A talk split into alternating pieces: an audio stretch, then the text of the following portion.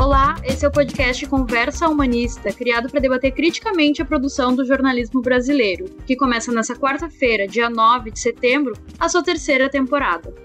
Eu sou a Marcele Marichal e, acompanhada dos repórteres Carolina Pastel e Elivelto Correia, conversaremos sobre a liberdade de imprensa no governo atual com o jornalista, professor da Fabico e presidente da Associação Brasileira de Jornalismo Investigativo, Marcelo Trezer. Seja bem-vindo, professor. Olá, tudo bem? Tudo bem. Uh, então, no final de agosto de 2020, foi revelado um esquema montado com funcionários da Prefeitura do Rio de Janeiro para fazer plantão na porta dos hospitais municipais da capital carioca, né? O objetivo do grupo, que é auto-intitulado Guardiões do Crivella, é atrapalhar as reportagens e impedir que a população denuncie problemas na área da saúde. A organização ainda tem escalas diárias e horários rígidos, Ainda casos de ameaças de demissão caso eles não cumpram com as atividades pré-estabelecidas pelos próprios membros. Qual é a visão da Abrage sobre esse acontecimento? Bom, uh, esse é um caso absurdo sob qualquer ponto de vista, pelo menos em uma democracia, né? Porque, em primeiro lugar, uh, o que os guardiões do Crivella, como eles se autodenominam, uh, estão impedindo, não, é, não estão impedindo a imprensa de trabalhar, não, estão impedindo os jornalistas né, de a, a, Globo de ganhar dinheiro vendendo publicidade no telejornal. Na verdade, o que eles estão impedindo é a população de ter acesso à informação sobre o estado do sistema de saúde do Rio de Janeiro. Então, uh, está sendo violado o direito à informação, né, que está previsto na, uh, na Carta dos Direitos Humanos, está previsto na Constituição. Uh, mas, para além disso, também está sendo violado, nesse caso, a liberdade de imprensa, né, na medida em que os agentes públicos estão impedindo os jornalistas de cumprirem a sua função social, que é levar as informações necessárias ao cidadão. E nesse caso é ainda mais grave, porque além disso, todo esse esquema é financiado com dinheiro público, não é? E também a gente vê aí, um, nesse caso, um prefeito que não está cumprindo o seu dever né, funcional de prestar contas à sociedade. Toda, toda pessoa eleita pelo voto, ela tem a obrigação de prestar contas sobre o seu mandato, sobre as suas atividades. E, na verdade, todo funcionário público não é, tem essa obrigação uh, de prestar contas. Então, é, esse é um caso em que a gente vê abusos né, e violações do, do início ao fim. Sim, e uh, o esquema para impedir denúncias uh, é organizado por grupos de WhatsApp. Além das escalas do suposto trabalho, os membros do grupo, grupo enviam selfies para avisar que chegaram às unidades. Eles são contratados pela Prefeitura do Rio e recebem salários de até 10 mil reais. De até 10 mil reais. Em um dos grupos está incluindo uh, um número de telefone atribuído ao prefeito Marcelo Crivella, que confirmou a participação no grupo e ainda disse que uh, não via nada de errado nele. Professor, o que, que essa situação representa para o jornalismo brasileiro? Ela é uma extensão um pouco lógica até da hostilidade que se tem uh, se tem visto em, entre governos e imprensa. Né?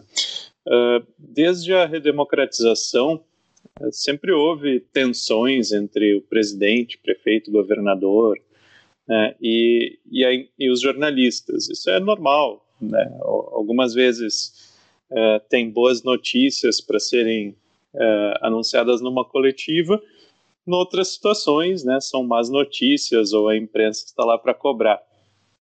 E claro que Collor, FHC, Itamar, Lula, Dilma, todos tiveram seus momentos de, uh, né, de tensão, nem conflito, acho que dá para dizer, com, com os jornalistas, uh, mas existia uma norma de civilidade que regia essa interação.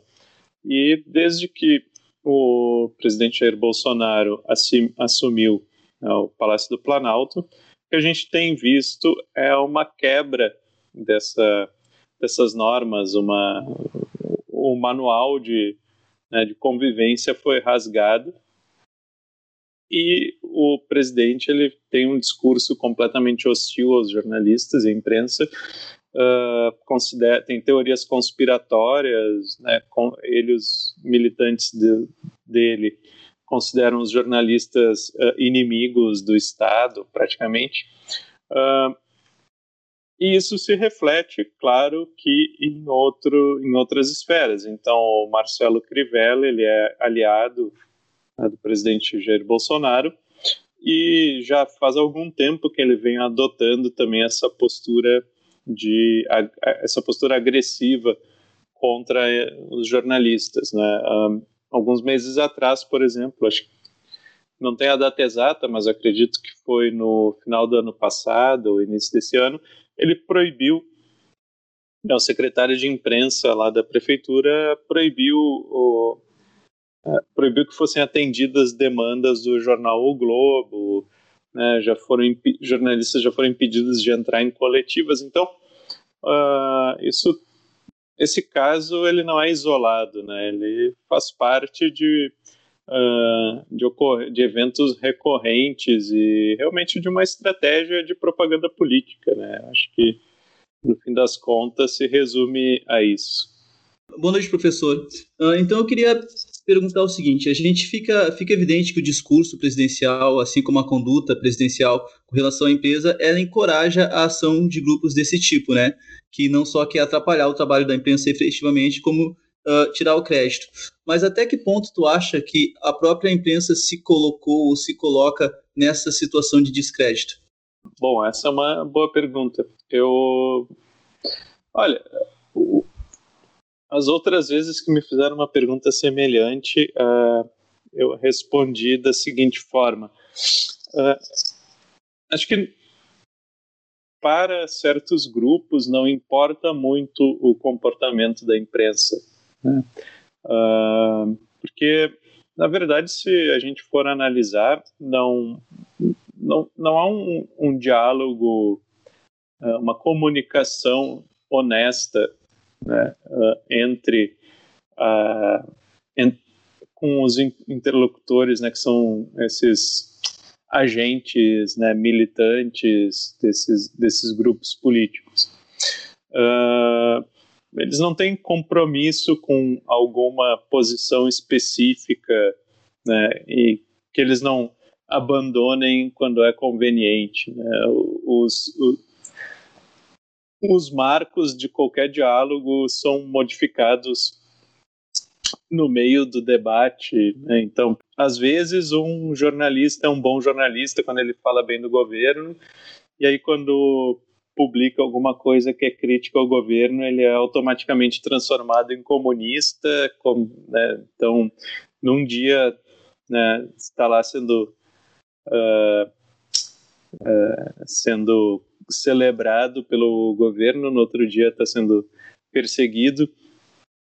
É, a gente vê isso acontecer com, inclusive, vários uh, expoentes e pessoas que apoiaram né, é, esses políticos. Né? Eu estou colocando aqui, claro, o Crivella dentro do mesmo grupo uh, político conservador mais à direita do Jair Bolsonaro.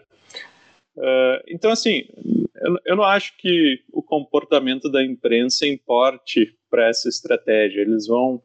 Uh, não, importa, não, não me parece que importe o que os jornalistas, a imprensa faça ou as mudanças né, que, ela, que ela adote na cobertura, uh, a não ser que se passe a fazer uma cobertura completamente chapa branca, né? Uh, eu, não me parece que vai ter nenhum efeito né, sobre isso. A imprensa nunca foi considerada, a meu ver, por esses grupos como um interlocutor legítimo. Né? A imprensa é um, é, é um espantalho, é um inimigo, né?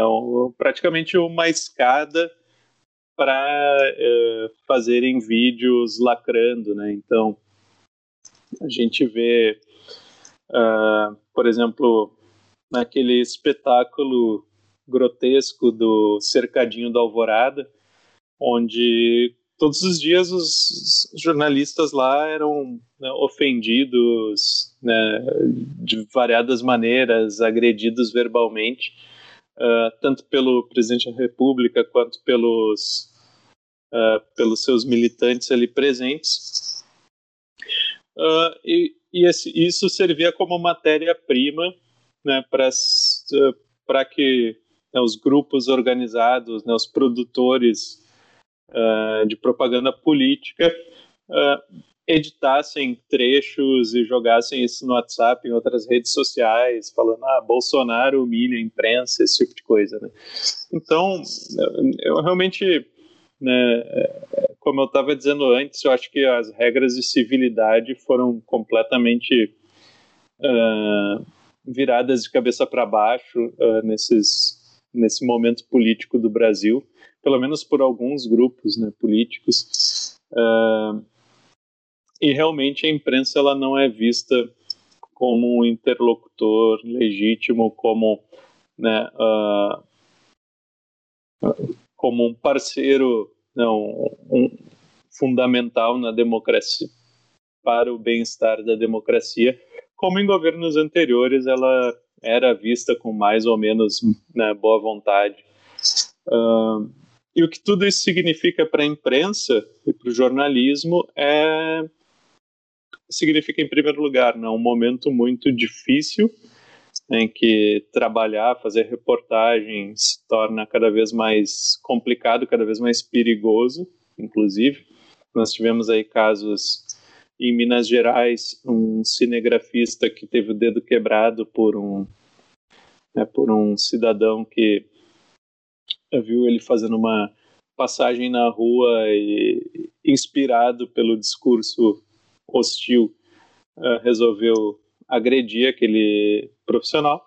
E em Brasília, né, durante as, os eventos a favor, né, de celebração lá do governo, de apoio ao presidente, a gente teve né, vários, um fotógrafo idoso, inclusive, que foi empurrado de uma escada, um outro que levou socos. Então, uh, a gente desde a redemocratização, nunca esteve tão em risco a liberdade de imprensa no Brasil. Claro que na ditadura era pior, né? O jornalista podia ser preso, tinha censura prévia, uh, a gente era espionado, mas uh, desde 1985 esse é o momento mais, mais delicado uh, para nós. De fato, né, cada vez mais os jornalistas estão tendo dificuldade para cumprir o seu trabalho e, e os ataques aos veículos de comunicação uh, deixaram de acontecer apenas no mundo online, né? Agora eles acontecem pessoalmente. Para ti, professor, por que, que isso vem ocorrendo nos últimos anos? Bom, uh, isso faz parte do, né, do manual do, dos movimentos uh, fascistas né, que é a imprensa é sempre, na verdade, qualquer movimento autoritário, uh, a imprensa é sempre um, um, um sempre um inimigo para qualquer uh, proposta antidemocrática, justamente porque o papel do jornalismo é expor os problemas do governo. O papel da imprensa é defender os direitos do cidadão, em especial os direitos políticos do cidadão. Né? A imprensa o jornalismo é um produto da modernidade, um produto do iluminismo, uh, desse movimento de emancipação que se iniciou lá no século XVIII, uh, do cidadão comum né, em relação aos poderes constituídos. Então, no caso, uh, o Estado, né, nas democracias liberais, democracias representativas, ele tem um monopólio da força, por exemplo. Então, Uh, se a gente vai fazer uma manifestação na rua, o Estado tem uma, né, pode mandar batalhão de choque uh, jogar bomba de gás lacrimogêneo, bala de borracha no, na gente. Então, o, numa democracia funcional, né, os jornalistas e a imprensa são as pessoas que fiscalizam o Estado, fiscalizam o uso, por exemplo, do monopólio da força, fiscalizam a aplicação do dinheiro público, né? uh, fiscalizam como os diferentes governos estão lidando com se, lidando com o Estado, como os né, funcionários públicos estão lidando com o Estado. Aqui é importante a gente fazer uma diferenciação entre Estado e governo.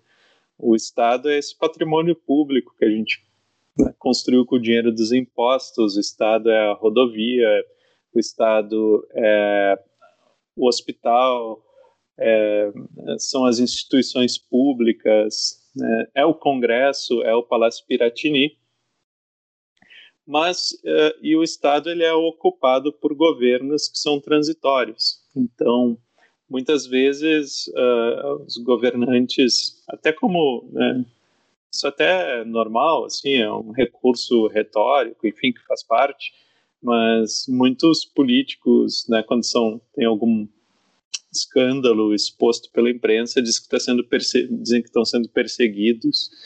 Uh, né, são perseguidos porque são governo de esquerda, são perseguidos porque são governo de direita, né, de cima, de baixo, não importa. Uh, e até certo ponto isso, isso não é totalmente falso, porque realmente é papel da imprensa perseguir todos os governos. Né? O papel dos jornalistas é fiscalizar todos os governos, não importa qual seja, qual seja a orientação política. Se ano semana passada a gente tinha um governo de esquerda, essa semana entra um governo de direita, né, a gente passa agora a, a ir atrás do, né, dos problemas desse governo novo e o governo que passou são, né, são águas passadas. Então, uh, então existe né, esse discurso de que a imprensa persegue e ele, e ele é um discurso normalmente quem diz isso está querendo dizer né, a, a, imprensa né, é, só pode perseguir os governos dos outros e não o do governo do grupo com o qual eu me identifico, né, porque, enfim, uh, aí é perseguição quando é comigo. Né? Uh, então, acho que né, tem esses, esses equívocos até sobre né, o papel e a função social da imprensa.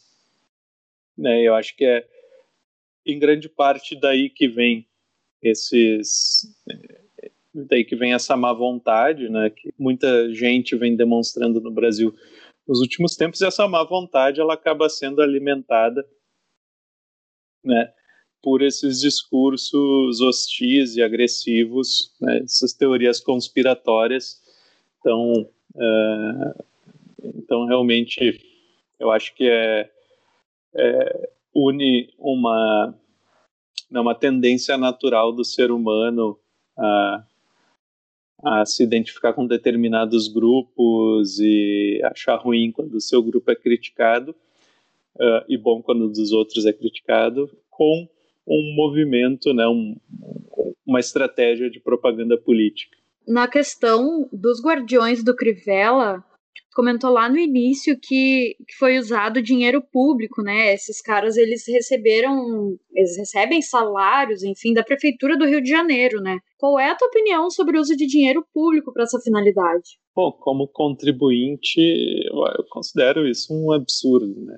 É inaceitável numa democracia que funcionários sejam desviados das suas funções para violar liberdades né, e direitos. Então, Uh, não, não, realmente é, é, um não acho que não tem algum ponto de vista em que seja defensável uh, isso que o Crivella fez e isso mostra um grande problema né, no Brasil que é essa questão dos cargos de confiança né, que existe claro que algum cargo de confiança é importante porque obviamente né, o presidente o governador o prefeito precisa confiar na sua secretária, no seu secretário, uh, no seu assessor de imprensa, na sua assessora de imprensa, uh, pelo menos nos mais próximos, né? Agora, o problema é que a gente costuma ter muitos cargos, né, de, né, de baixo, de médio escalão, ou até baixo escalão, às vezes, que são de confiança. Então, uh, e isso, obviamente, né, dá margem para que, né, como esses funcionários têm uh, não tem estabilidade no emprego e tem uh, podem ser demitidos a qualquer momento, isso dá margem para que os, os governantes, de certa maneira, obriguem né, ou façam pressão para que essas pessoas né, façam qualquer coisa, façam campanha. Agora a gente vai ter né, campanha para prefeito e com certeza aí vários assessores, né, CCs da prefeitura uh, vão vão largar o trabalho para ir para irem trabalhar como cabo eleitoral de todos os prefeitos, né, no Brasil inteiro. Uh, então uh, isso inclusive nos lembra como é importante a estabilidade no serviço público que justamente impede que o governo de ocasião né, mobilize os funcionários que são pagos por nós, né, que são pagos por toda a sociedade, para uh, defender um ou outro interesse específico e não o interesse público. Tu acha que no caso também da, da, da, da, da comunicação ou da, do boom tecnológico das comunicações, uh, a falta de legislação, a falta de, de, de, punição e até a impunidade uh, favorece esse, a ação desse tipo de grupo e, e, o crescimento deles? Se referindo à impunidade em relação a que exatamente? A, a por exemplo. Tipo, a, a, sensação de que se pode fazer qualquer coisa estando dentro, protegido uh, por essas plataformas, por esses grupos, o anonimato em que eles, eles, se, eles trabalham e agem. Eu acho que, assim, a gente tem vários níveis aí, né? As pessoas que realmente produzem, né, que são os, digamos, coordenadores desse tipo de coisa, não são assim, acho que tão ingênuas a ponto de se acharem uh, acima da lei ou né, totalmente fora do alcance da lei. Uh, o que a gente não tem no Brasil, de fato, é muita investigação né, desses grupos, né, por exemplo, uh, das redes organizadas que produzem uh, e disseminam uh, desinformação, né, propaganda política. Uh, e além do mais, né, o, casos assim de, de pessoas descontentes que falam para imprensa, falam com a imprensa e contam né, tudo que está acontecendo mesmo num grupo de WhatsApp, por exemplo né, que é privado e que, em tese, ninguém de fora poderia ter acesso. Uh, isso é antes da internet já acontecia isso. Então, não acho que realmente as pessoas realmente envolvidas com política tenham né, essa ilusão de que nunca vão ser expostas, nunca vão ser pegas. Uh, é um cálculo de risco. Né? Uh, mas a gente tem, por outro lado, as pessoas que são sim, mais menos experientes, né, mais ingênuas, uh, que daí realmente não, não não se dão conta de que às vezes nem se dão conta de que estão se envolvendo de fato em alguma em alguma atividade ilegal, né? Uh, por exemplo, quando distribuem algum vídeo ou texto ofensivo a uma jornalista tipo a Patrícia Campos Melo, né, da Folha, que as pessoas ficaram fazendo vídeos, fotos, textos ofensivos contra ela e distribuindo isso no WhatsApp. Isso é um crime, né? É, é injúria, difamação, é difamação, pode ser injúria, pode ser até calúnia. Uh, mas muita gente compartilha isso lá no grupo da família, né, encaminha sem nem se dá conta de que está cometendo, né, que está se tornando cúmplice de um, de um crime. E daí sim, nesse sentido, é, nessas, né, ou acha que nunca vai ser identificada porque não sabe como funciona a investigação. Uh, nesse sentido, eu acho que as pessoas, essas pessoas um pouco mais menos experientes, menos conhecem menos tecnologia ou mais ingênuas, podem acabar uh, se sentindo seguras porque estão atrás de um teclado ou atrás de, né, usando um celular para fazer essas coisas, mas na verdade, de, né, se houver denúncia e se a Polícia Federal e, outras instâncias funcionarem como devem, como a lei prevê, é até relativamente simples, né, de identificar e punir os responsáveis por esse tipo de coisa. Podcast Conversa Humanista de hoje fica por aqui. Uh, hoje nós contamos com a participação dos repórteres Carolina Pastel e Elivelto Correia e, e eu, Marcelo Marichal, e com o jornalista e professor da Fabico, presidente da Abrage, Marcelo Trezel. Muito obrigada pela presença de todos Você pode encontrar outros episódios do podcast no Portal Humanista.